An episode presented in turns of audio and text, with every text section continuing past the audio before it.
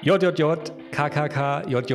Wenn ihr das kennt, dann habt ihr bestimmt auch schon mal mit dem Texteditor Vim gearbeitet. Wir sprechen heute über das Tool, das man sich als Entwicklerin nicht wegdenken kann, nämlich IDEs und eben Texteditoren wie VI oder Vim. Und ob diese auch die Perspektive auf die alltägliche Programmierarbeit irgendwie ein bisschen shiften können im Vergleich zu diesen globigen großen IDEs. Das alles heute bei Innings Out of Bounds. Viel Spaß beim Zuhören. Du hast in deiner halbwegs freien Zeit in den Weihnachtsfeiertagen eine kleine Reise angetreten, hast du gesagt, auf die du mich jetzt mitnehmen möchtest. Welche Reise war das denn? ähm, es war, es sollte eine kleine Reise werden. Es ist aber tatsächlich eine sehr große Reise geworden. Ich habe mich zwischen den Jahren mit dem Editor NeoVim auseinandergesetzt. Ich glaube, ich hatte dir auch kurz davor, oder ich glaube sogar, bin mir ziemlich, äh, ziemlich sicher sogar, dass wir in unserer letzten Folge, wo es darum ging, worauf freuen wir uns im nächsten Jahr, dass ich das da sogar erwähnt hatte, dass ich mich mhm. damit auseinandersetzen möchte. Mhm. Und ich habe tatsächlich Zeit dafür gefunden. Ähm, äh, und es ist es ist wirklich ein Rattenloch. Man kann es nicht anders sagen. Es ist sowohl Rattenloch klingt so negativ. Es ist kein Kaninchenbau, sondern ein Rattenloch, wenn du da mal reinkommst.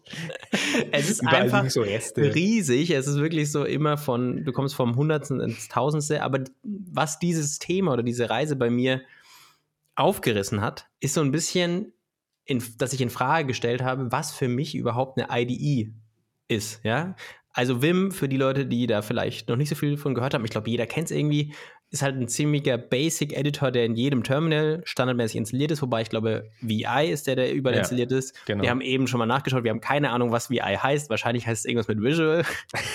Aber das ist auch egal, darum soll es ja gar nicht gehen. Sondern worum es geht, ist, dass es eben eigentlich ein total Basic Text-Editor ist, den aber heutzutage immer noch ganz, ganz viele Leute, vor allem gefühlt die Hardcore-Nerds oder die, die den Respekt ihrer Coworker haben wollen, so wie ich, die, die den immer noch benutzen. Und ich habe quasi, und NeoVim ist quasi eine neue Implementierung von VI, äh, von Vim. Von Vim. Und ist ja. komplett feature-complete, also hat die gleichen Features. Aber anstatt von Vim-Skript, was für die Konfiguration von Vim benutzt wird, kann man bei NeoVim halt Lua verwenden, was eben eine richtige Programmiersprache ist, wo es ein bisschen mehr Dokumentation gibt, die ein bisschen leichter zu, äh, zu lesen ist und so weiter und so fort. Hm, interessant. Das habe ich alles vorher nicht gewusst. Ich habe einfach NeoVim installiert, weil es gefühlt einfacher war, da reinzukommen. Okay, ich versuche mal jetzt aus der Perspektive, ich habe es mir in der Zwischenzeit natürlich auch intensiver angeschaut. Also früher war ich einfach froh, dass ich speichern kann, kann. dass ich speichern kann Gang. und dass ich beenden kann. Das waren so ja. die, die Basic ähm, Befehle, die man benötigt hat, damit man zumindest irgendwie wieder rauskommt. Aber was war denn jetzt so dein Beweggrund? Du hast gesagt, du hast deine IDE in Frage gestellt. Warum hast du deine IDE in Frage gestellt? Also warum, warum bist du auf diesen Pfad gekommen? Ich muss mir das mal anschauen. Hast du irgendwelche ja. YouTube-Videos gesehen oder dachtest du dir, ich hasse Xcode? Da könnte ich dir nämlich, das könnte ich verstehen. Ein Lied von singen? ja. Und jetzt kommt so das Lied. Ich hasse, ich hasse Xcode. Das ist eine Kinderserie. Alle Kinder, was hassen wir? Xcode, Xcode. Richtig, Tim. Guck. Ja. genau. der Sohn von er Tim selbst. Cook hasst Xcode. Oder die Tochter. Ja, wir sind da ja nicht äh, genderneutral. Also, eine sehr gute Frage. Das Ding ist, ich habe schon ganz, ganz lange Vim-Steuerung aktiviert in allen meinen Editoren. Warum? Ja, das das habe ich im, im, Studium angefangen, weil ich einen okay. Kommiliton hatte, der mir gesagt hat, hey, ich liebe Vim-Steuerung und irgendwie fand ich es dann nice, das auszuprobieren und habe es gemacht. Und ich muss auch wirklich sagen, ich finde die Art und Weise, wie man in der Vim, in Vim Motion nennt sich das auch, mit Vim Motion, wie man da Text bearbeitet, intuitiver, als wenn man halt normal mit Maus und Tastatur irgendwie arbeitet und wenn man dann halt irgendwie mal ein Wort nach vorne, mal nach hinten springt und so weiter und so fort. Mhm. Ich mag auch tatsächlich so dieses, mein Computer ohne Maus bedienen. Und das ist ja quasi Vim Motions, ermöglichen dir das halt eigentlich komplett. Du kannst im Texteditor alles machen, ohne die Maus zu benutzen und bist relativ schnell überall. Ähm, das war so der ursprüngliche Grund, warum ich Vimmotion mir angeschaut habe und was, was Benefit was eben. Also sorry, wenn ich dich da unterbreche, aber ja. was sind denn Vimmotions? Was machen die denn?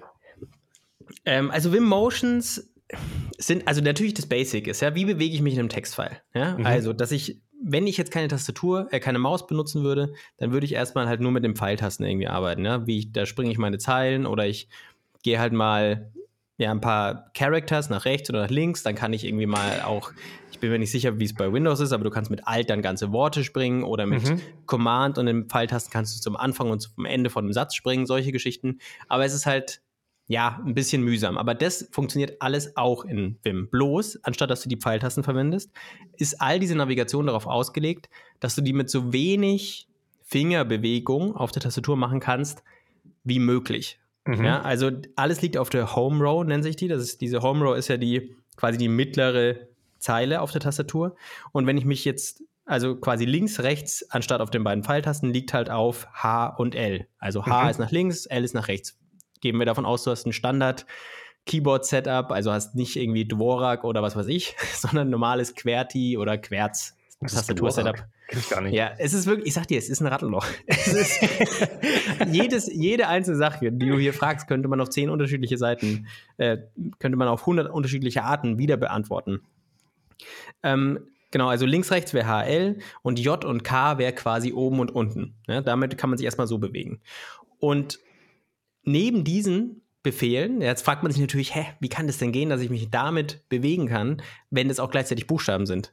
Mhm. Und da kommt nämlich eigentlich das große Thema, was Wim irgendwie losgetreten hat oder was allgemein diese ganze Szene irgendwie hat. Ich glaube, Emacs funktioniert genauso, bitte tötet mich nicht, Emacs-NutzerInnen. Aber dieses quasi, dass du einen modalen Editor hast. Es gibt nicht nur diesen einen Modus, in dem du arbeitest, sondern es ist quasi modal. Also du hast einmal den Command-Modus. Im Command-Modus sind deine Buchstaben keine Buchstaben, sondern sind alle Befehle, wenn man so will. Mhm. Und dann gibt es den Insert-Mode. Und wenn du dem, in dem Modus dann drin bist, dann kannst du normal tippen. Und dann gibt es auch noch ein paar weitere Modi. Es gibt auch äh, Visual Mode gibt es noch. Und ich bin mir gar nicht sicher, ob Makro Mode auch ein eigener Modus ist. Creative Aber, Mode. Wie bei Minecraft. Genau, da kannst du nicht sterben. und genau. über den Code fliegen. das stimmt ja auch ein bisschen. Ja, also bleiben wir bei diesen drei Modi: mhm. Insert Mode, Command Mode und Visual Mode. Ja? Also, und im Command Mode kann ich mich bewegen und kann eben Kommandos benutzen.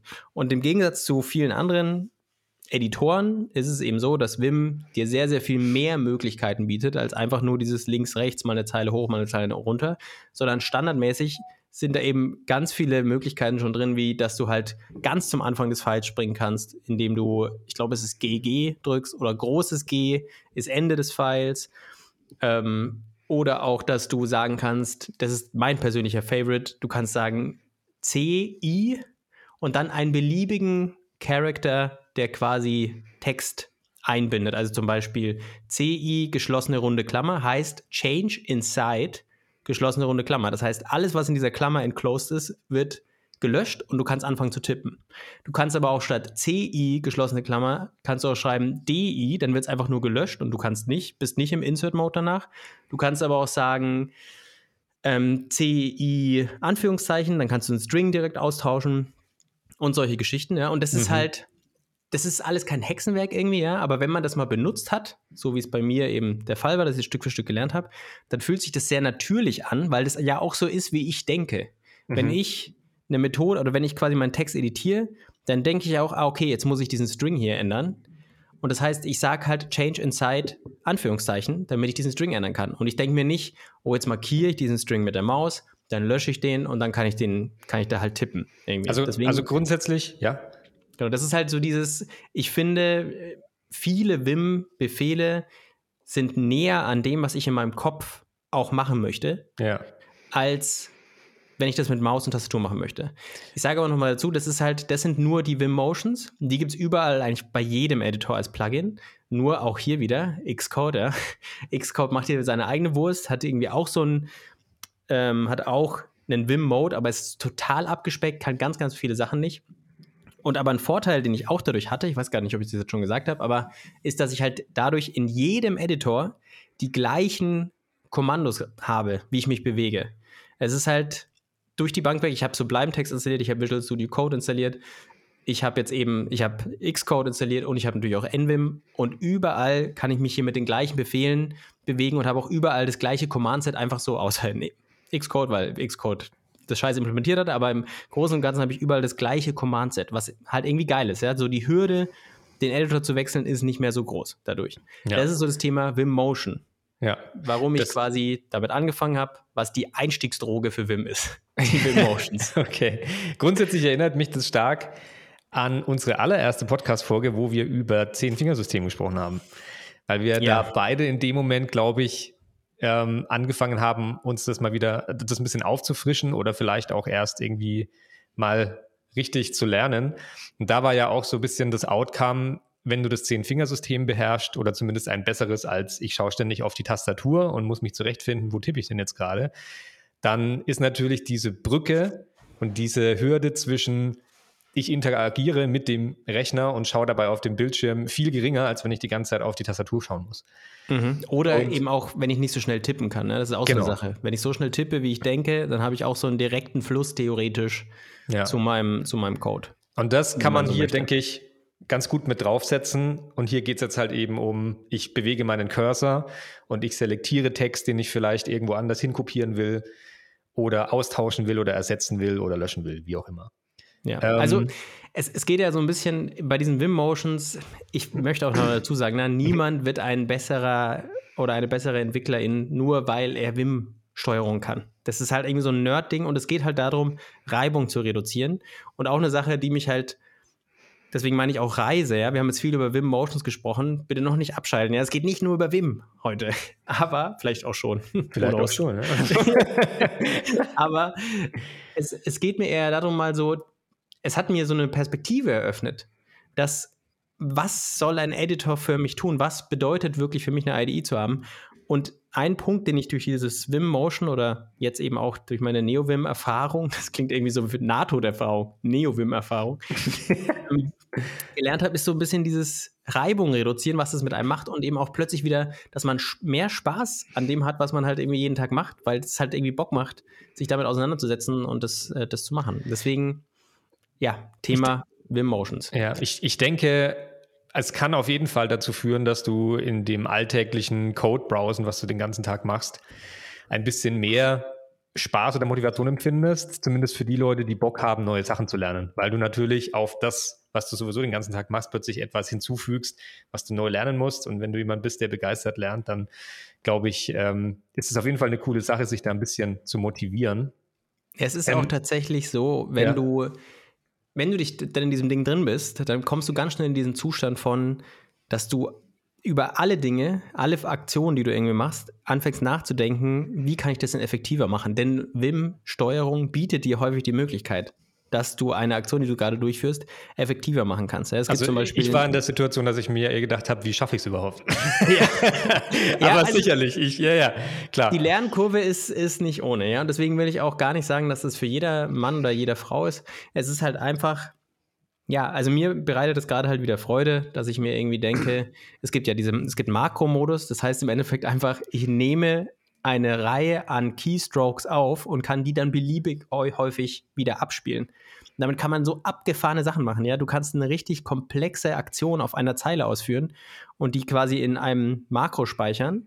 Und dann sagst du, okay, dieses Makro führe ich jetzt 100 Mal aus für alle 100 Zeilen, die danach noch kommen und hast halt da wirklich abgefahrenen Scheiß gemacht. Also, keine Ahnung, von alle Buchstaben von zu groß, von groß zu klein ändern hin zu komplett umsortieren und solche Scheiße kannst du damit alles machen. Es dauert natürlich auch relativ lange. Es ist nicht so, dass es super smooth ist, aber die Möglichkeiten sind plötzlich da und das macht halt auch irgendwie Bock. Also kann ich sagen, paste, paste in jedes, in, in jedes Skriptfile rm-rf slash.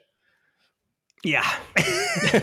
ich meine, es ist, es ist natürlich auch so, äh, viele Editoren können das auch mit Multiline-Editing und sowas, aber es ist halt nicht ganz so mächtig. Aber nochmal, um das klarzustellen, darum geht es bei dieser Reise, auf die ich dich ja mitnehmen möchte, eigentlich. Darum geht es ja nicht, ja, dass Wim jetzt, dass du ein besserer Entwickler damit wirst, sondern worauf ich eigentlich hinaus möchte, ist dieses Infragestellen, was was kann eine IDE für mich tun?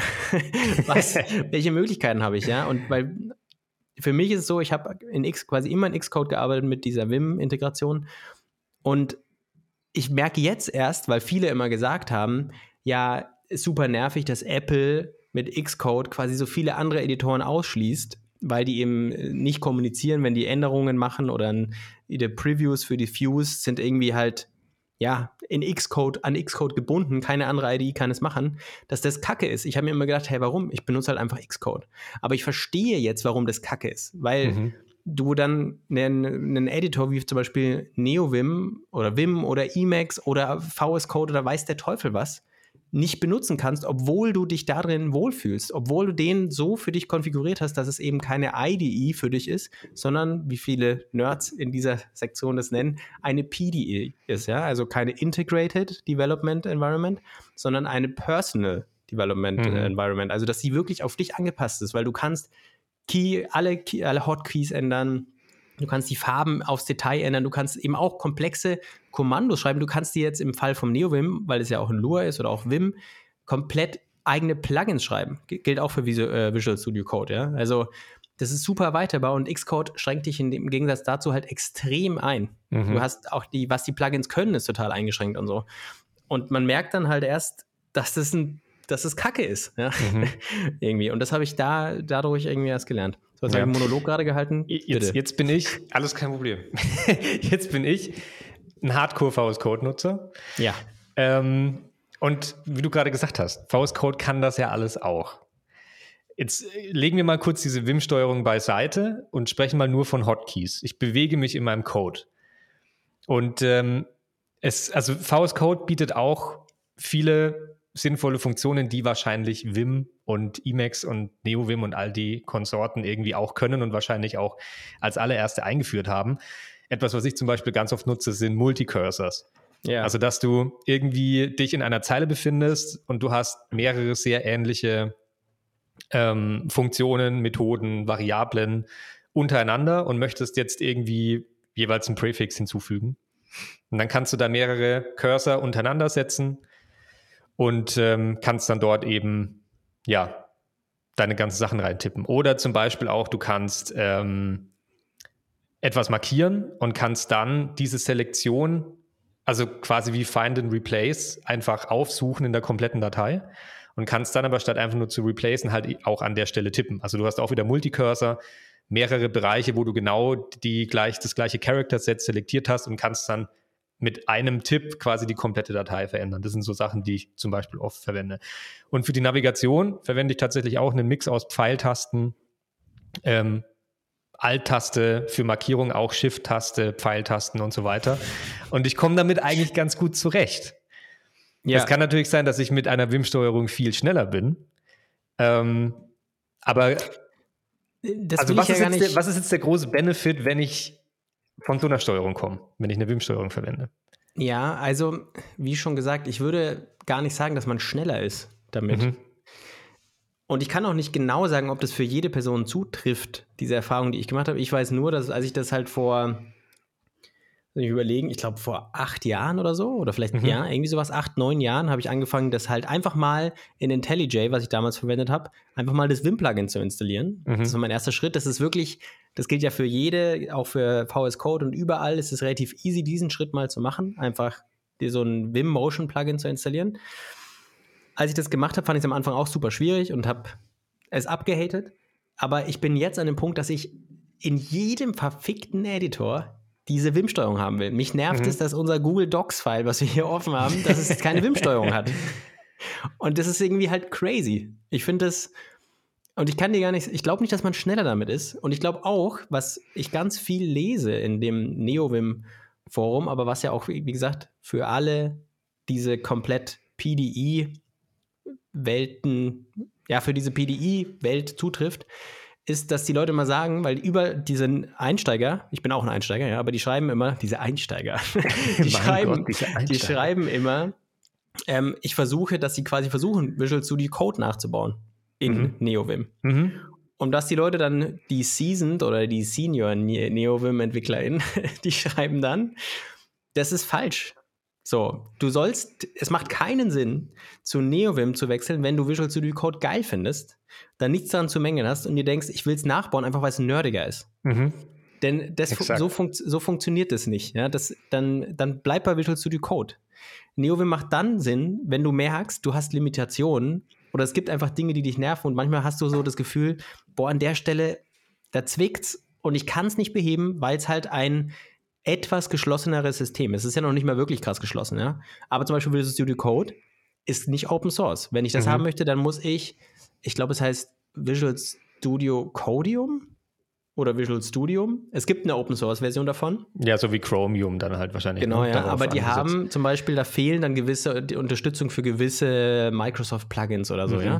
Mhm. Und das ist natürlich auch ein Punkt, den man irgendwie berücksichtigen sollte. Wenn, das ist zum Beispiel auch ein Grund, warum ich sagen könnte, ich will was anderes haben. Ja? Das ist ein mhm. Grund, warum ich ganz lange früher Eclipse benutzt habe, weil ich mhm. gesagt habe, hey, das ist Open Source.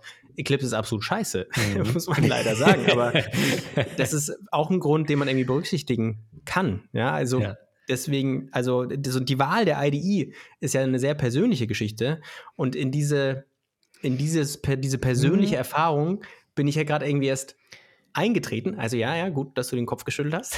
da fällt mir nämlich auch was so ein gerade. Aber kannst du gleich was dazu sagen? Ähm, deswegen will ich nicht sagen, dass das, warum du jetzt wechseln sollst, kann ich dir nicht sagen. Ich kann nur sagen, dass es spannend ist, wenn du in deinen, in den täglichen Aufgaben, die man erfüllt, wenn man da plötzlich wieder neue Möglichkeiten sieht, wie man die auf eine Art und Weise machen kann, wie sie sich weniger so an, danach anfühlen, als wäre es weniger Reibung. Und diese mhm. Möglichkeit bietet mir halt in meinem Fall jetzt NeoVim. Mhm. Bietet dir genauso Emacs und würde dir theoretisch auch Visual Studio Code bieten, sofern du ab einem gewissen Punkt sagst, ich schreibe mir halt ein Plugin dafür. Mhm. Aber die Hürde, einfach eine Anpassung für NeoVim zu machen, ist so krank gering, ja, weil du halt einfach, du hast da dieses, diese, ähm, dieses Config-File, ähm, nvim.config äh, slash nvim und da kannst du einfach quasi in einer init.lua deine Konfiguration reinklatschen.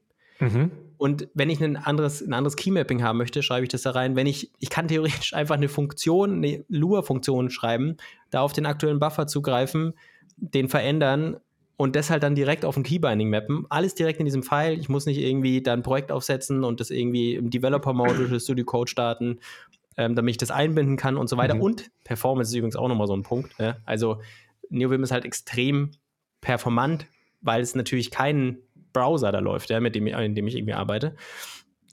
Aber ähm, ich wollte eigentlich nur darauf hinaus, ja. ich habe gerade meinen Faden kurz verloren. Ich wollte darauf hinaus, dass es nicht darum geht, jemand, der Visual Studio Code findet, davon zu äh, gut findet, davon zu überzeugen, dass NeoVim die bessere Wahl wäre. Es geht eigentlich diese ganze Geschichte mit einer ähm, Personal IDE oder mit einer Personal ähm, Development Environment, die man sich erstellt, ist eigentlich eher dieses, dass man eben Reibung reduziert und selber sich irgendwie versucht, ja, mehr damit auseinanderzusetzen, was macht meine IDE überhaupt tatsächlich. Mhm. Wenn ich diese Erfahrung haben möchte von, ich setze mich vor meine IDE und code los und dann baut alles und die Tests laufen und alles funktioniert, dann ist das auf jeden Fall der falsche Weg. Und ich sage auch dazu, ich benutze NeoVim nicht für meine Arbeit. Ja? Mhm. An dem Punkt bin ich noch lange nicht und es ist auch super schwierig, weil ich eben iOS-Entwickler bin. Aber ich benutze es gerne für kleine Spielereien und ich mag einfach die Nähe zum Terminal. Ja? Es ist halt mhm. einfach auch ja. ganz, ganz nah da dran. Ähm, aber du wolltest vorhin noch was sagen zu dem Thema, dass es keine persönliche Wahl ist, der ID. Ja. Also keine Angst, dass wenn du den Faden verlierst, ich schreibe hier nämlich fleißig mit. Okay. und notiere mir ganz viele Fragen, weil ich das Thema, wie gesagt, selbst spannend finde. Und ich finde es gar nicht, also weil du gesagt hast, du willst jetzt niemanden überzeugen, der VS Code verwende, dass Vim so viel besser ist. Ähm, finde ich trotzdem einen interessanten Ansatz, dass man halt einfach mal über den Tellerrand schaut und sich mal eben vor Augen legt, warum diese Tools immer noch so verbreitet sind, obwohl sie aussehen, als wären sie aus der Steinzeit und warum sollte ich heutzutage noch im Terminal irgendwie ja. was rumprogrammieren? Aber da muss ja, ich dazu sagen, sagen, äh, das sieht gar nicht aus wie mir aus der Steinzeit. Du kannst es so konfigurieren, dass es so fancy aussieht. Das ist insane. Sieht, das ist halt auch nochmal so geil, ja? Es sieht dir. so geil aus. Ich habe einen transparenten Hintergrund, der ein bisschen geblurrt ist. Hab ein, also ich meine, du musst halt alles konfigurieren. Es fühlt sich wirklich an. Ja, das habe ich also bei iTerm auch. ja, ja, gut, ich verwende auch iTerm ähm, ja. als Emulator. Aber das Ding ist quasi, du kannst es wirklich, du kannst halt alles konfigurieren, ja. Du kannst es ja. dir genau so bauen, wie du es haben möchtest. Und die ja. Zeit musst du natürlich erstmal haben. Ich habe bestimmt schon sechs Stunden da reingesteckt und ich kann damit noch nicht arbeiten. Ja? Das muss man erstmal sagen. ja, aber gut, man, du brauchst natürlich auch, du musst natürlich diese ganzen Konfigurationsoptionen erstmal verstehen, ne? wie ich habe noch nie so ein Lua-Skript gebaut für die Konfiguration von so einem Texteditor. Ja. Kann mir vorstellen, dass da sehr viel Recherchearbeit reingeht, dass du überhaupt mal verstehst, wie dieses File aufgebaut ist und was du damit wie steuerst. Also ich glaube, ganz ohne ist es nicht. Ähm, ein paar Sachen, auf die ich eingehen wollte. Und zwar, also die Wahl eines IDEs ist, glaube ich, für viele eben keine persönliche Sache, sondern etwas, was halt einfach vorgegeben wird von der Firma, dem Arbeitgeber, dem Team, wie auch immer. Weil im besten Fall, wenn du in einem größeren Team arbeitest, und das habe ich die Erfahrung bisher gemacht, wenn ich in Teams gearbeitet habe, ist, dass jeder halt möglichst das gleiche Development-Setup hat, reproduzierbar, wenn möglich sogar irgendwie mit Images aufgesetzt oder sowas. Ähm, und ja. eben keine persönliche Entwicklungsumgebung, was dann natürlich auch in der persönlichen Developer Experience manchmal ein bisschen stören kann. Ja, finde ich ein spannendes Thema, denn dieser der Punkt, ich kenne das auch so, dass man halt einfach, es gibt glaube ich sogar die Möglichkeit gerade für IntelliJ, für die JetBrains IDEs die Möglichkeit, dass man einen Konfigurationsfile ausspielt, was dann mhm. diese IDEs schon immer so konfiguriert, dass sie bei jedem das richtige Formatting eingestellt haben, dass die Tabs anstatt von Spaces benutzen mhm. oder andersrum, ja, ich möchte keinen Krieg lostreten. All diese, die Möglichkeiten hast du dann, wenn der andere eben auch IntelliJ benutzt oder auch andere Möglichkeiten, dass du das Remote Debugging schon vor, im Vorhinein konfigurierst und das ist alles irgendwie ganz geil. Mhm. Aber an sich hat man sehr viele von diesen Einstellungsmöglichkeiten auch mit Plattform- oder Entwicklungsumgebungsunabhängigen Tools. Mhm. Ja, also im, im Fall von ähm, im Fall von iOS ist es zum Beispiel so, wenn ich jetzt nicht, also wir haben eigentlich bist du Plattform- und Entwicklungsumgebungsspezifisch gebunden an Xcode, weil Xcode-Projekte sind halt einfach, ja, das ist the way to go für viele Sachen, weil nur damit kannst du dein Projekt irgendwie gut konfigurieren. Darüber läuft das ganze, der ganze Signing-Scheiß, eben diese, dieses Thema mit Previews, dass du deine Views sehen kannst.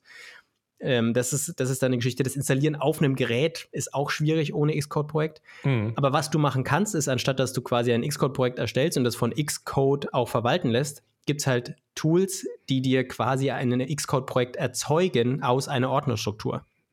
Und dann mhm. hast du halt plötzlich, macht dir das halt ganz neue Türen auf. Ist eh häufig der Standard für viele viele Firmen, weil du dann so gewisse Merge-Konflikten aus dem Weg gehst, weil Xcode-Projektfiles sind halt riesige XML-Dateien und du weißt mhm. nicht, was sich daran ja, ändert und so weiter. Ja. Deswegen wird es eh schon häufig so gemacht. Und du sagst halt im Endeffekt dadurch auch, okay, eigentlich kann jetzt jeder jede ähm, IDE benutzen, die er möchte. Ja, das mhm. ist bei Apple immer mit so ein bisschen, ja, mit Vorsicht zu genießen, weil natürlich hier gibt es noch ganz andere Probleme, die ich noch gar nicht eingegangen bin, warum man NeoVim und Co. nicht verwenden kann für, für die Swift-Entwicklung oder für iOS und macOS. Aber an sich finde ich diesen Gedanken zu sagen, ich versuche eine entwicklungsumgebungsunabhängige Sprache zu verwenden, um mein Projekt zu konfigurieren, ist eigentlich so oder so der richtige Weg, weil du kannst ja auch nicht davon ausgehen, dass auf deinem, also auf deinem CI-Server läuft ja auch keine Entwicklungsumgebung, um das Projekt zu starten, zu mhm. bauen und, und so weiter und so fort. Also musst du eh diese, diese Schritte irgendwo mal runtergeschrieben haben, wie das Ding baut, wie die Tests laufen und so weiter und kannst es ja gar nicht so spezifisch auf die IDE irgendwie machen. Trotzdem verstehe ich diesen Ansatz total, zu sagen, wir in der Firma wollen bitte, dass ihr alle IntelliJ benutzt. Ähm, einmal, weil wir dann einmal einen Config-File rumschicken können und das ist überall identisch und eben auch, um Fehler zu minimieren. Also es mhm. ist, ja. Ich finde es mega interessant.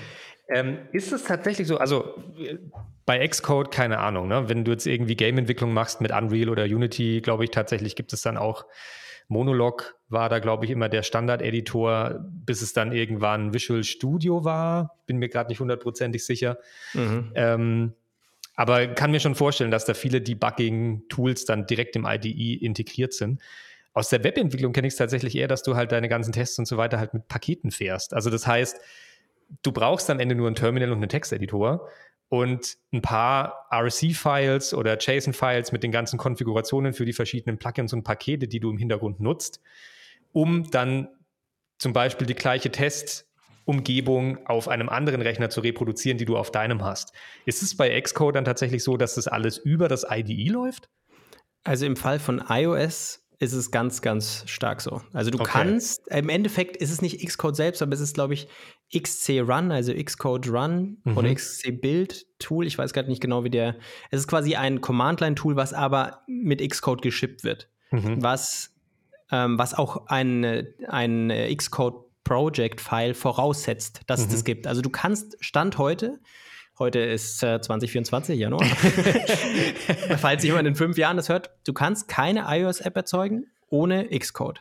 Und das Witzige ist aber, dass zum Beispiel auf dem iPad, da kannst du tatsächlich, da gibt es, also es gibt ja den Swift Package Manager, das ist quasi so ein Dependency Management Tool, ja. aber auch ein theoretisch auch ein, Proje ein Projektbeschreibungstool, mit dem kannst mhm. du auch quasi deine Targets beschreiben und deine Abhängigkeiten und so weiter und genau, so fort. Ja. Und für ähm, Command-Line-Tools funktioniert das auch super, aber du kannst nicht nur mit einem Swift-Package-Tool, äh, ähm, File, package.swift heißt es, dieses File, diese Beschreibung, damit kannst du nicht, nur damit kannst du eine iOS-App erzeugen. Das geht noch nicht. Du brauchst immer ein Xcode-Projekt. Mhm. Und deswegen funktionierte zum Beispiel auch die NeoVim-Geschichte nicht für iOS-Apps so einfach. Da kommt jetzt auch noch das Thema mit Language Server Protokoll und sowas mit rein. Und ja, ich möchte jetzt da nicht zu tief reinsteigen, weil ich selber nicht tief genug drin bin. Aber im Endeffekt ist es halt dieses, also das LSP oder Language Server Protokoll ermöglicht es eben, dass ähm, Editoren, ähm, das ist quasi eine Vereinheitlichung davon, wie du mit einer Sprache umgehen kannst mhm. oder wie du, wie du gewisse Features von einer Sprache aktivieren kannst, auch wie Renaming und so weiter, damit du Symbole findest, mhm. die es eben ermöglicht, dass Tools wie Visual Studio Code oder eben auch Sublime Text oder was weiß ich, dass die Code Completion haben können für ganz, ganz viele Sprachen, weil diese ganzen Sprachen halt einen LSP zur Verfügung stellen. Mhm. Also eben ein Language Server Protokoll. Und man checkt dann erst, wenn man sich damit mal beschäftigt, dass Apple wirklich einfach dem so ein bisschen Stein in den Weg legt. Weil sie, mhm. wer will, natürlich wollen die nicht unbedingt, dass andere Tools verwendet werden. Das ist, oder es ist zumindest low prio für die.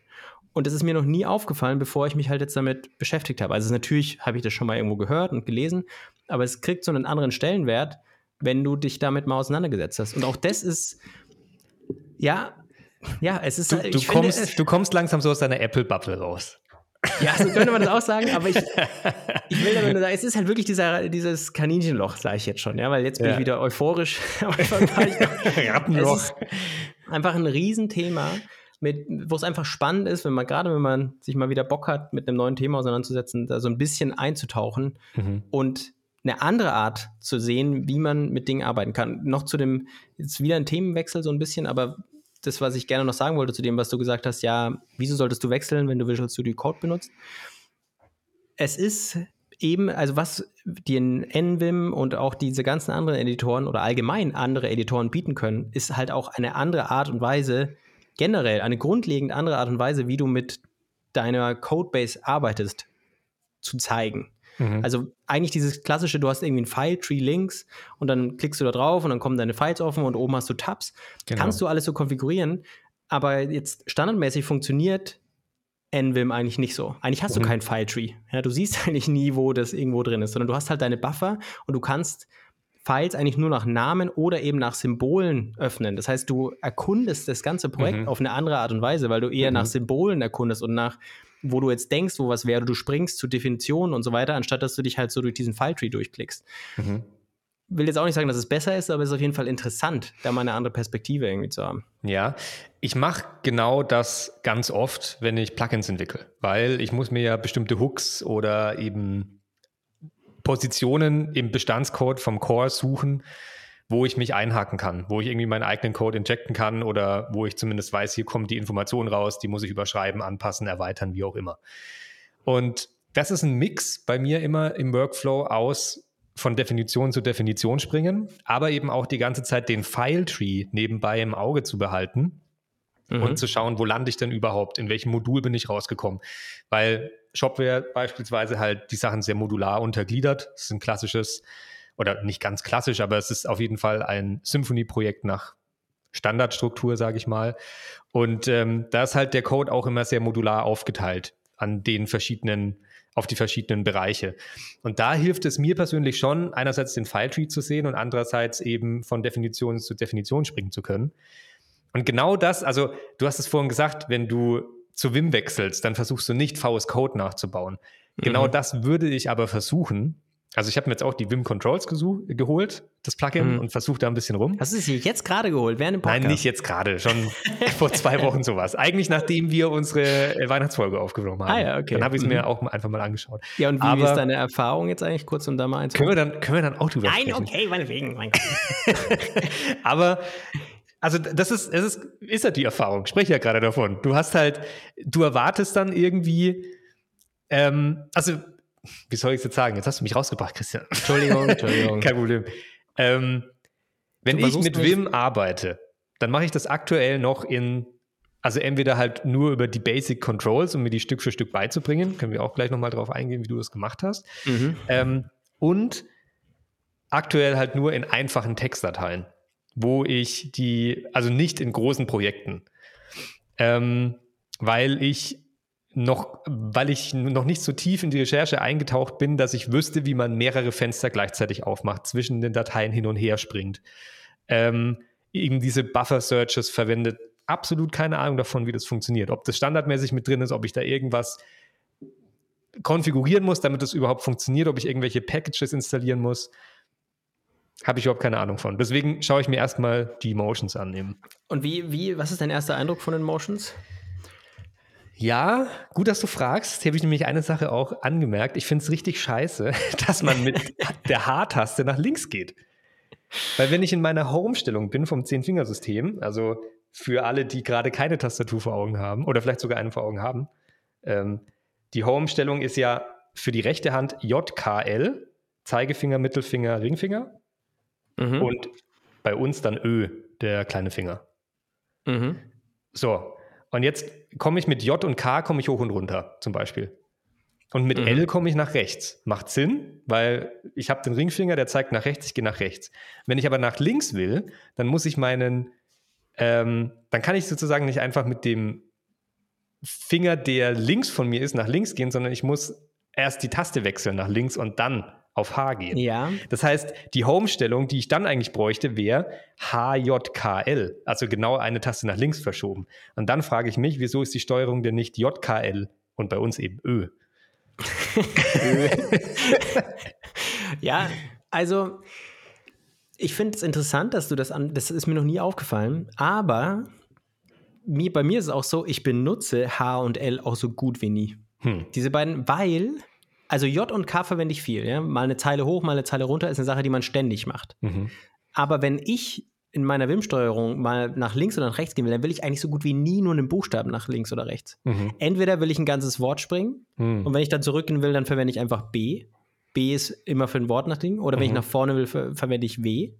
Oder ich bin in meiner Zeile und denke mir, oh, ich muss jetzt hier was hinzufügen ähm, nach dem Punkt. Ja, also wenn du zum mhm. Beispiel, keine Ahnung, du hast vergessen, eine, ja, eine Zwischenmethode aufzurufen oder was weiß ich, dann würde ich auch nicht zurückgehen zu dem Punkt, sondern was du machen kannst, ist, du kannst großes F, Punkt, quasi Find Backwards Punkt drücken und bist sofort mhm. da. Das heißt, das ist so genau dieses, dieses Denken, irgendwie so, ich will dahin, also sage ich auch, ich will dahin. Anstatt dass ich eben sage, okay, ich gehe jetzt Step für Step dahin. Absolut, da bin ich, da bin ich voll bei dir. Aber diese Hürde ist eben, dahin ja. zu kommen, dass ich weiß, dass es diese Dinge überhaupt gibt und dass ich weiß, wie ich sie bediene. Weil ich finde mich zum Beispiel auch aktuell in so einem ständigen Wechsel zwischen Insert und Visual Mode. Nur weil ich halt irgendwo anders hin möchte. Ich bin irgendwie relativ weit unten in meiner Datei und dann muss ja. ich halt wieder, ich habe mittlerweile, weil ich habe ja so ein altes MacBook mit Touchbar und da mhm. ist die Escape-Taste in der Touchbar. Das heißt, du hast kein physisches Feedback, wenn du die Escape-Taste drückst. Ja. Deswegen habe ich mir schon so einen nerdigen Hack aus dem Internet gezogen, weil sehr viele Leute, die Wim nutzen, einfach die Caps Lock-Taste als Escape-Taste. Habe ich auch so gemacht, ja. Genau, da kommst du dann schön mit dem kleinen Finger auf der linken Seite raus aus dem Mode, in dem du dich gerade befindest. Das ist eigentlich gar kein Hack. Du kannst es ja also ja, du musst es halt um, um äh, modeln. Ummappen, ja, in den genau. Systemeinstellungen, ja. ja. ja. Aber ähm, sehr gut, dass du das selber da auch schon drauf gekommen bist. Aber ich, ich finde, das ist ein gutes Beispiel. Was du gerade sagst, es zeigt so gut, wie es ist, wenn man sich damit auseinandersetzt, weil natürlich, ich mache das jetzt, diese WIM-Steuerung seit sieben, acht Jahren. Mhm. Ich habe natürlich eine andere, einen anderen Bezug darauf, deswegen ist es gut, dass du das jetzt gerade nochmal sagst. Für mich ist es so ein, die Steuerung an sich ist gar kein Problem. Mhm. Das ist einfach so Muscle Memory. Aber ich erinnere mich so grob und das, was du gerade sagst, ruft es wieder neu hervor, dass der Anfang einfach nur Pain ist. Mhm. Es ist echt so, du kannst eigentlich nichts machen, du drückst dann trotzdem ständig mit der Maus irgendwo hin und fängst halt an, ja, dich zu ärgern, weil du erstmal viel, viel langsamer bist. Und ich finde, es ist auch gar keine Scham, weil so habe ich es auch gemacht, wenn man Vim-Befehle mit den Befehlen der IDE kombiniert. Also du musst gerade nicht wissen, wie du einen, einen Vertical Split machst oder einen Horizontal Split von deinem mhm. Buffer, sondern benutze einfach die Tools von deiner IDE dafür. Das mhm. ist echt, das Wichtigste ist erstmal, dass du dich im File bewegen kannst. Ja, ja. und ähm, weil du vorhin gefragt hast, wie man das gut lernen kann, es, äh, lernen kann, es gibt ein Tool, das nennt sich, glaube ich, Wim Tutor. Ähm, mhm. Aber es gibt auch sehr viele Games dazu, ähm, wie man quasi die WIM-Steuerung gut lernen kann. Da packe ich mal welche in die Show Notes rein. Sehr gern. Werde ich auch ausprobieren. Ja, ja also das da gibt es echt noch witzige Geschichten. Das ist sehr gut zu wissen. Jetzt ist, ich habe noch ein paar Sachen zu ergänzen, die du vorhin zur Konfiguration von Editoren gesagt hast. Ja. Und dann möchte ich einfach noch unbedingt wissen, du hast es ja gerade eigentlich schon angerissen, wie du wie du es gelernt hast über diese Zeit. Also wie bist du durch diese Pain-Phase gekommen? Hast du dann diese Spiele gespielt, die du, die wir dann verlinken unten? Oder warst du den ganzen Tag nur noch an der Tastatur gehockt und hast die Tastatur mit ins Bett genommen und unter der Bettdecke weitergetippt? Habe ich unter so, weißt du, so unter der Decke und dann sind meine Eltern reingekommen, was machst du so? Und dann hat das hoch und dann habe ich die Tastatur. und dann war die Tastatur.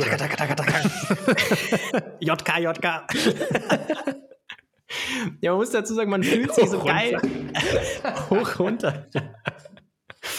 Und dann waren alle beruhigt, so, oh, okay, gut. Oder warum masturbierst du nicht einfach so? du fucking Loser. ja, sehr, äh, sehr gute Frage. Ich glaube, also du möchtest erstmal über die Konfiguration sprechen. Machen wir das zuerst, dann reden wir darüber, wie ich glaube, es gelernt zu haben, weil ich erinnere mich nicht mehr so genau. Okay. Ich weiß nicht, wie das bei Xcode ist, aber es ja. gibt zum Beispiel auch so eine relativ bekannte Datei, äh, ein be relativ bekanntes Dateiformat, das nennt sich .editor_config. Das wird von mhm. relativ vielen IDEs unterstützt und damit kannst du sehr grundlegende Dinge in den meisten IDEs steuern. Zum Beispiel kann, du kannst Ruler setzen, also so Vertical Rulers mit Zeilenbreite, dass du halt so eine Markierung mhm. hast. Du kannst deine Tabs, deine Spaces definieren, wie auch immer. Also da gibt es einige Optionen, die da unterstützt werden. Dein Charset sehe ich hier gerade, ja, Ident, Indent-Style und so Zeug. Ähm, das ist zum Beispiel eine Sache und dann gibt es natürlich bei VS Code beispielsweise, es können natürlich auch sehr viele andere IDEs oder Code-Editoren, dann eine Settings.json, wo du auch einfach in einer JSON-Datei den kompletten, das komplette IDE konfigurieren kannst mit sehr wenig Aufwand. Ähm, und zwar wirklich bis ins kleinste Detail. Und das gilt dann auch für Plugins, die du für dieses IDE installierst. Also wenn du dir irgendeine Erweiterung holst für VS Code, dann kannst du in der Settings JSON auch diese Plugins wiederum konfigurieren. Mhm. Das ist auch alles sehr flexibel gebaut und hat mich auch sehr stark der, daran erinnert, als du jetzt davon gesprochen hast, dass du da irgendwie eine Lua-File hast, mit der du deinen kompletten Editor steuerst. Ähm, eine Sache, die ich extrem wichtig finde, wenn man von sowas wie VS Code kommt, ist die Performance. Und das hast du ja schon angesprochen, weil VS Code läuft halt einfach tatsächlich in einem Embedded Browser. Das ist nichts anderes als ein Browserfenster und eine Electron-App, die da im Hintergrund läuft. Und wenn du mal ein größeres Projekt aufmachst, dann merkst du einfach, das kommt an seine Grenzen. Also wenn du da irgendwie tausende von Subdirectories hast oder irgendwie Submodules in Git noch, die dann irgendwie nebenbei initialisiert werden müssen. Da siehst du diesen Ladebalken unten rechts einfach nur noch laden und VS Code beschwert sich am Ende irgendwie, dass das Terminal nicht schnell genug reagiert. Was einfach nur bedeutet, dass das dass VS Code nicht hinterherkommt, weil du hier halt einfach an die Performance-Grenze stößt. Und deswegen finde ich persönlich es auch sehr interessant, mich mit solchen anderen Optionen, gerade in der Webentwicklung, wo du nicht unbedingt an ein IDE gebunden bist, auseinanderzusetzen, weil du die Performance vielleicht extrem senken kannst und dann auch sowas wie Akkulaufzeit beim mobilen Arbeiten sehr mhm. viel interessanter wird. Weil wenn du so ein äh, VS Code hast, was da die ganze Zeit Akku zieht, weil es nicht hinterherkommt, kann schon auch ein Pain sein. Mhm. Also zu dem Thema Konfiguration, was du erwähnt hattest. Also ich sehe, das ist cool, wenn du so eine Konfigurationsdatei hast.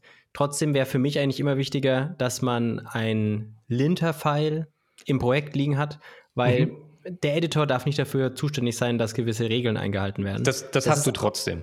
Genau. Also genau. wenn du das aber trotzdem hast, dann ist halt so der Benefit von diesem File, ja, also man könnte, ich finde, dann könnte man argumentieren, wenn die Firma sagt, ja, bitte benutzt es, damit die Sachen eingehalten werden, könnte man sagen, hey, das ist der, also es ist der falsche Weg, meiner Meinung nach, nur so ein Editor-Config dafür zu verwenden. Das ist mhm. einfach richtiger wäre ein Linter, weil du willst auch, dass es auf der CI bricht. Ja, du mhm. willst, dass da die Sachen irgendwie funktionieren.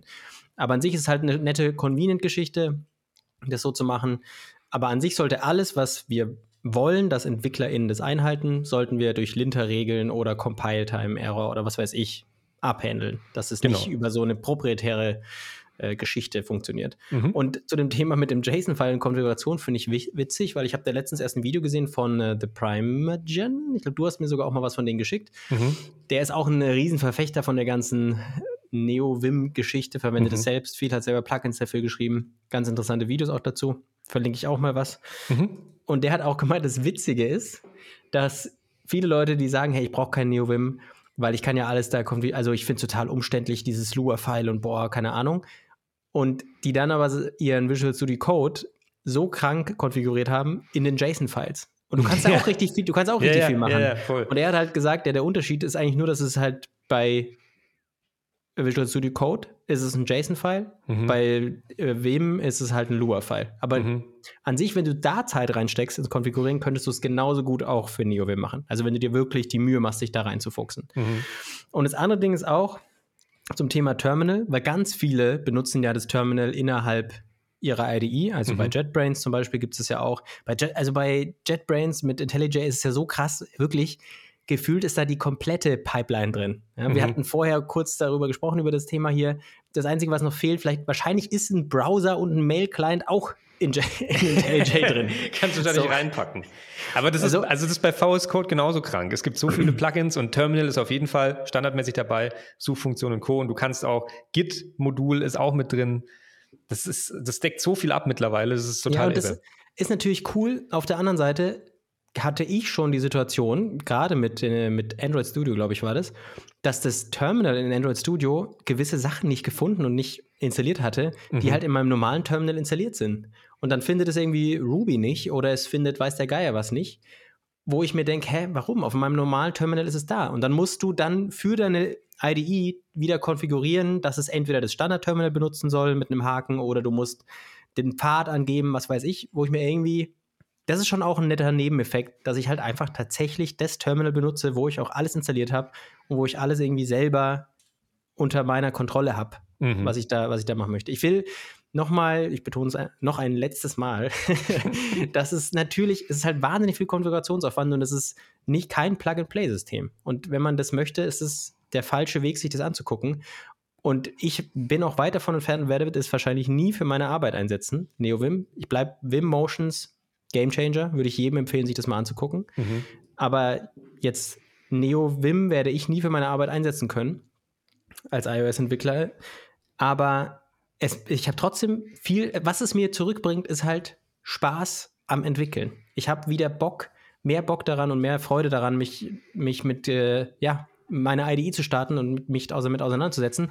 Und ich habe auch eine andere Wertschätzung dafür, wenn Systeme offen sind und erweiterbar sind. Mhm. Denn eigentlich hat man eben, ja, wenn, wenn eben sowas wie Xcode oder Visual Studio die, die Macht hat zu entscheiden, wie die Files aussehen und was weiß ich, dann merkt man ganz lange nicht, dass es ein Problem ist. Bis zu dem Punkt, wo man dann vielleicht auch Automation fahren möchte oder mal selber eine Anpassung machen möchte für seine Continuous Integration, die halt dann dieses proprietäre Fileformat nicht hergibt. Mhm. Und dann ist man halt irgendwie gefangen. Deswegen ist es cool, dass viele Sprachen ähm, standardmäßig das L dieses LSP sauber implementieren oder allgemein diese Build-Tools Open Source sind. Nicht so wie halt jetzt im Fall von Xcode. Ich glaube, bei Visual Studio gab es zumindest das mal auch so, dass es ziemlich proprietär war. Ja. Und dass das halt auch einfach ein Problem ist. Ja.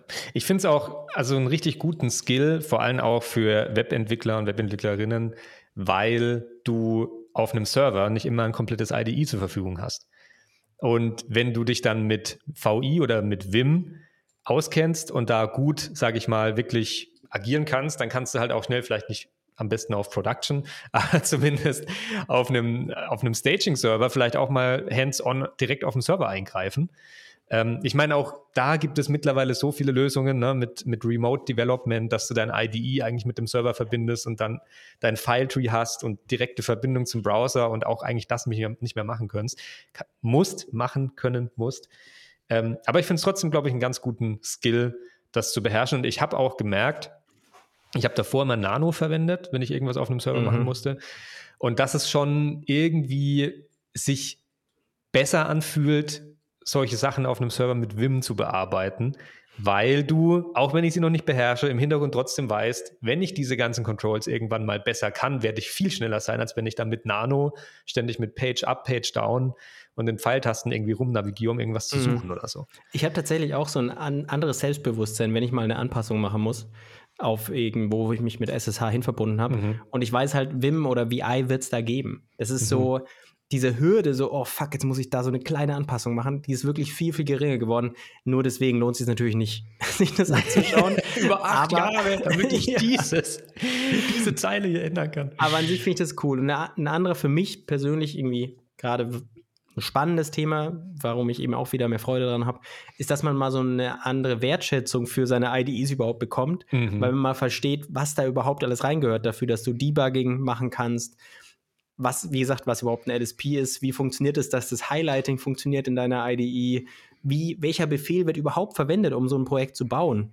Damit muss man sich mal auseinandersetzen. Mhm. Und es hat schon auch durchaus seine Vorteile, wenn es dann dazu kommt, dass man dann mal Continuous Integration so ein Skript bauen muss, wenn man dann halt ja. eigentlich weiß, welcher Befehl wird, führt in meine IDE überhaupt aus. Ja. Also sich diese Frage mal zu stellen, was macht meine IDE überhaupt, was macht die da, wie funktionieren diese unterschiedlichen Sachen, ist schon auch mal spannend. All diese Dinge muss man nicht machen, aber es eröffnet eine neue Perspektive und wenn man zu viel Freizeit hat, ja, dann kann man sich das auf jeden Fall mal angucken. Ja. Du bist mir vorhin noch einer Frage geschickt ausgewichen. So. Wie, wie, hast du es denn, also du hast es schon angeschnitten, aber wie hast du es denn jetzt über die, die lange Zeit gelernt, diese, vor allem die Wim Motions, dass die richtig flockig sitzen bei dir? Ja, das ist eine sehr gute Frage. Wie bist du durch diesen Pain gekommen? Also ich glaube tatsächlich ein wichtiger Punkt war, dass ich keine Projekte damit bearbeitet habe, die irgendwie zeitkritisch waren, mhm. sondern es eher so eine Spielerei gesehen habe. Weil wenn du damit arbeiten musst, dann ist diese Hürde einfach sehr viel höher zu sagen, okay, ich muss es jetzt ausmachen, weil ich komme nicht voran. So, ich Christian, wir müssen dieses Projekt morgen schippen. Okay. Wie weit bist du? Ähm, jo, jo, jo, jo. Am Anfang ist es ja auch noch so, ja, dass man sich so bewegt. Das ist, glaube ich, auch ein Grund, warum ich es geil finde, weil man tippt viel mehr. Und das ist irgendwie geil. Man fühlt sich so produktiv, wenn man so viel tippt. Und das ist natürlich irgendwie auch blöd, weil man ist natürlich nicht produktiver, aber ich habe heute erst einen Artikel gelesen von einem, der gemeint hat, er hat Sehenscheidenentzündung, weil er mit Wim arbeitet, anstatt mit Maus und Tastatur. Ey, ich dachte, das ist so viel effizienter, weil du eben nicht die ganze Zeit dein Handgelenk irgendwie so bewegen musst und mit der naja, Maus. Es ist an sich halt, an sich ist es schon besser für dein Handgelenk, wenn du ab und zu mal Maus wieder und Tastatur wieder, mhm. aber du bist halt die ganze Zeit am Tippen. Ja? Ja. Also man hat viel mehr Keystrokes, man theoretisch zerstört man auch sein Keyboard schneller damit. Aber das ist tatsächlich Also irrelevant. ich muss sagen, ich sehe den Benefit absolut, die Maus nicht mehr zu verwenden. Das mache ich eigentlich auch sehr selten aufgrund der Steuerung, die mir VS Code halt bietet, mhm. mit den Pfeiltasten und den ganzen anderen Hotkeys, die es irgendwie gibt. Aber jetzt den weiteren Schritt zu gehen zur WIM-Steuerung, ich glaube, das werde ich mir versuchen, auf jeden Fall drauf zu schaffen. Ich, ich sehe da den Benefit schon. Ja, also du hast keine zeitkritischen, ja? Genau, keine zeitkritischen Projekte. Und ich würde auch sagen, man ist nicht schneller damit. Das, das glaube ich eigentlich nicht, dass man schneller mhm. ist, nur weil man Vim Motions verwendet. Aber es mhm. fühlt sich halt ab einem gewissen Punkt irgendwie intuitiver an. Muss mhm. auch nicht für jeden gelten. Aber für mich war es auf jeden Fall so, dass sich dieser Schritt gelohnt hat. Und ähm, genau, keine zeitkritischen Projekte verwenden. Ich habe selber nie diese Vim-Tutor-Geschichten verwendet. Ich hatte halt einen Kommilitonen, mhm. der absoluter ja. Wim-Fan war und das hat natürlich extrem geholfen. Und dann konntest einfach du immer so, wie kann ich denn das und das machen? Ah, mach einfach so. Ja, und man ja, muss perfekt. natürlich, äh, mhm. der interessante Zusatzeffekt ist natürlich auch, dass man irgendwie der coole Typ ist, der Wim-Steuerung verwendet. Ja? Und wenn ich hatte dann, also ist schon so, dass die Leute immer sagen, ah, okay, ich meine, das ist auch nett. Ja, man will ja als Nerd auch irgendwie nerdig sein. Und äh, das ist was, es gibt ja fast nichts Nerdigeres, als zu sagen, ja, ich benutze einen Texteditor wie Emacs oder Vim um meine Files zu bearbeiten. Aber dann mit einer mechanischen Tastatur, die man richtig laut hört und die auch so krass beleuchtet ist am besten. Und so ein kleines Keyboard nur, ohne Numpad. Ja, oder diese alten Tastaturen, die sowieso von diesen Riesen. So, so graue IBM-Tastaturen. Ja. ja. stimmt. Das ist, das ist auch cool. Die werden auch gut, macht. mit PS2-Anschluss oder so. Ja. Wie, ja. also du hast vorhin mal kurz gesagt, ähm, oder eigentlich, du hast, du hast nichts dazu gesagt, aber wir haben über File-Trees und mehrere Fenster und so weiter gesprochen. Ja. Das kann man auch alles über diese Lua-Datei konfigurieren, oder wie?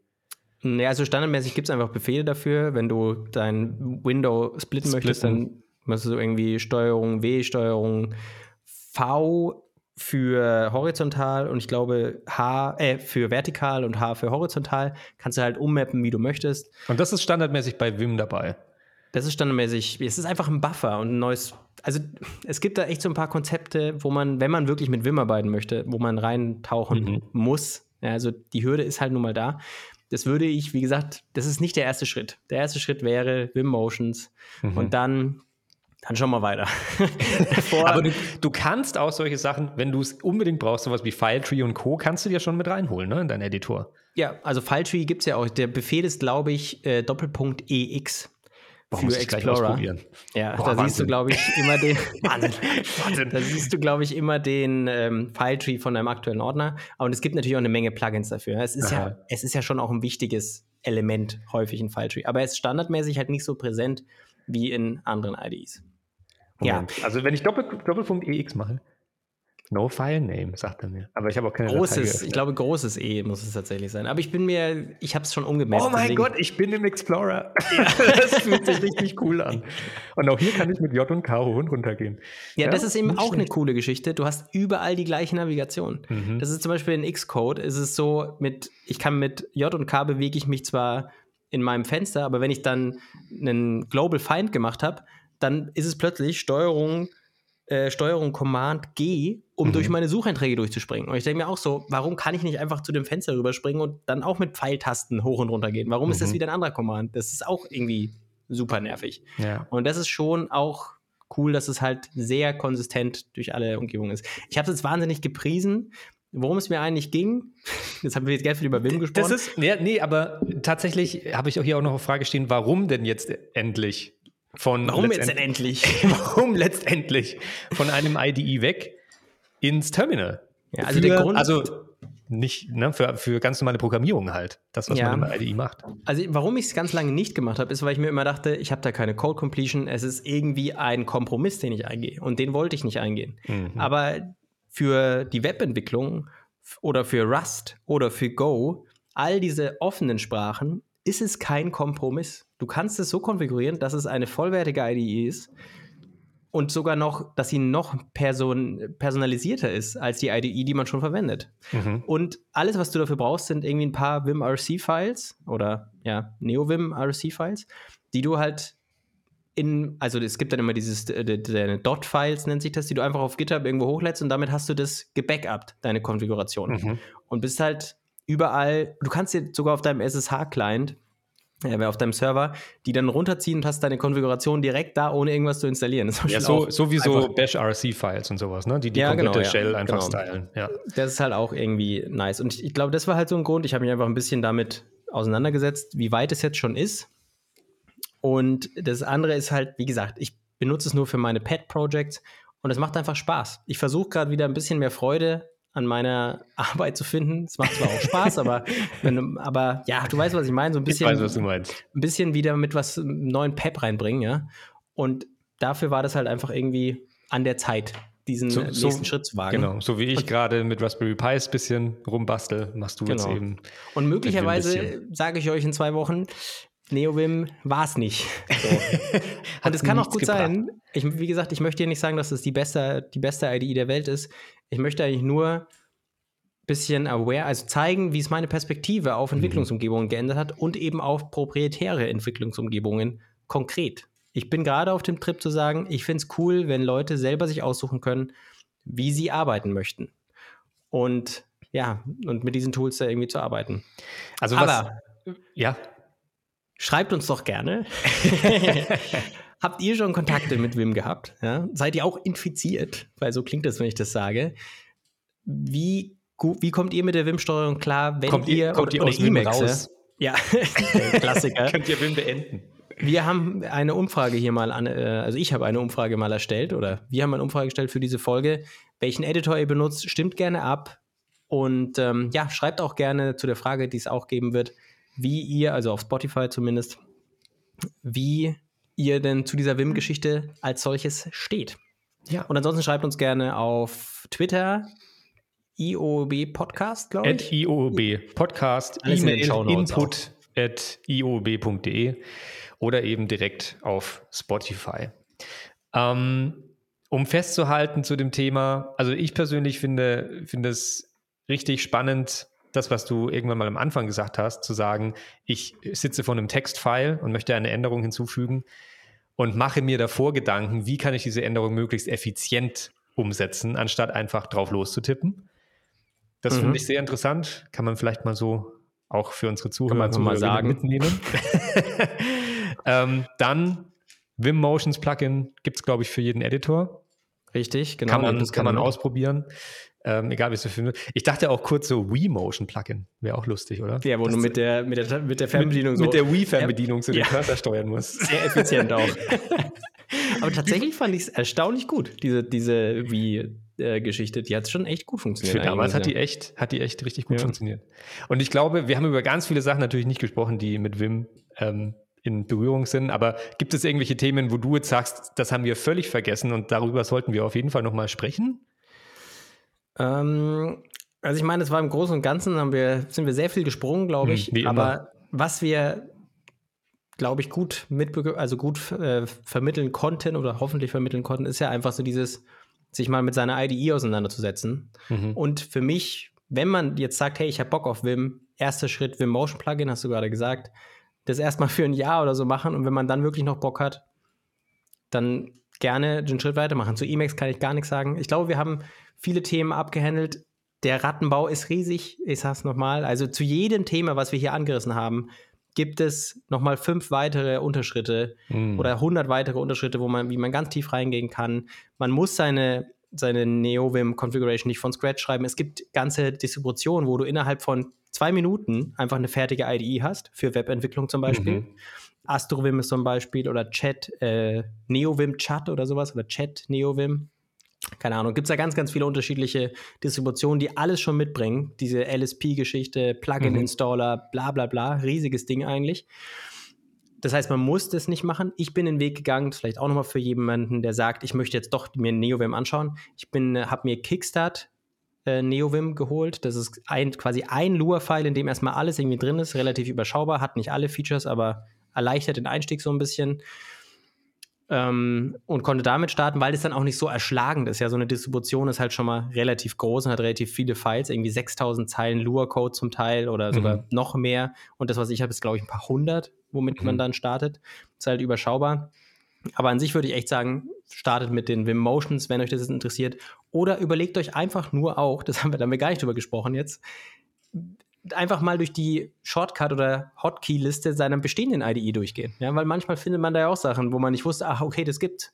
Und dafür gibt es schon, ähm, schon Hotkeys, um eben diese Reibung zwischen Gedanke und Bearbeitung zu reduzieren. Das reicht da auch. Es muss nicht Vim sein oder auch Emacs oder weiß der Geier was. Gut. Wunderbar. Dann sind wir gespannt auf eure Meinung zu dem Thema. Und Christian, hast du noch etwas zu ergänzen? Ich habe ne, nichts weiter zu ergänzen.